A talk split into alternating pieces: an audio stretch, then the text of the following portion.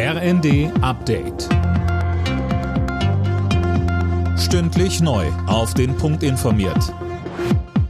Ich bin Silas Quiring. Bundesgesundheitsminister Lauterbach rechnet damit, dass sich die Corona-Situation im Herbst deutlich verschlechtert. Deutschland werde mit der BA5-Variante des Virus große Schwierigkeiten bekommen. An den Maßnahmen für den Herbst wird bereits gearbeitet. Mit Blick auf das jüngste Gutachten des Corona-Sachverständigenrats sagte Lauterbach in der ARD, das ist hier keine Bibel, aus der zu zitieren ist, sondern der wissenschaftliche Standard, diese vielen internationalen Studien, der eigene Expertenrat, die internationalen Wissenschaftler, die uns beraten, die beraten ja auch unser Ministerium.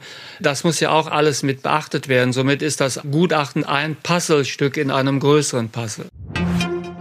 Ab dem kommenden Jahr will die Bundesregierung die Schuldenbremse wieder einhalten. Das steht im Haushaltsentwurf von Finanzminister Lindner, für den seine Kabinettskollegen grünes Licht gegeben haben. Anne Brauer.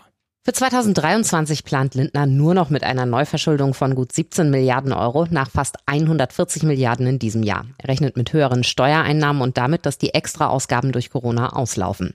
Dass der Haushaltsplan derzeit aber auf ziemlich wackeligen Füßen steht, ist auch der Regierung bewusst. Unter anderem der Kriegsverlauf in der Ukraine und die Entwicklung der Energiepreise seien Faktoren, die man nur schwer abschätzen könne, heißt es aus dem Finanzministerium. Die russische Armee soll die Schlangeninsel im Schwarzen Meer mit Phosphorbomben beworfen haben. Das teilte der ukrainische Armeechef Salushny mit. Er sprach von gleich zwei Luftangriffen am Abend. Der Einsatz von Phosphorbomben wird geächtet, denn sie können zu schwersten Verbrennungen und Vergiftungen führen.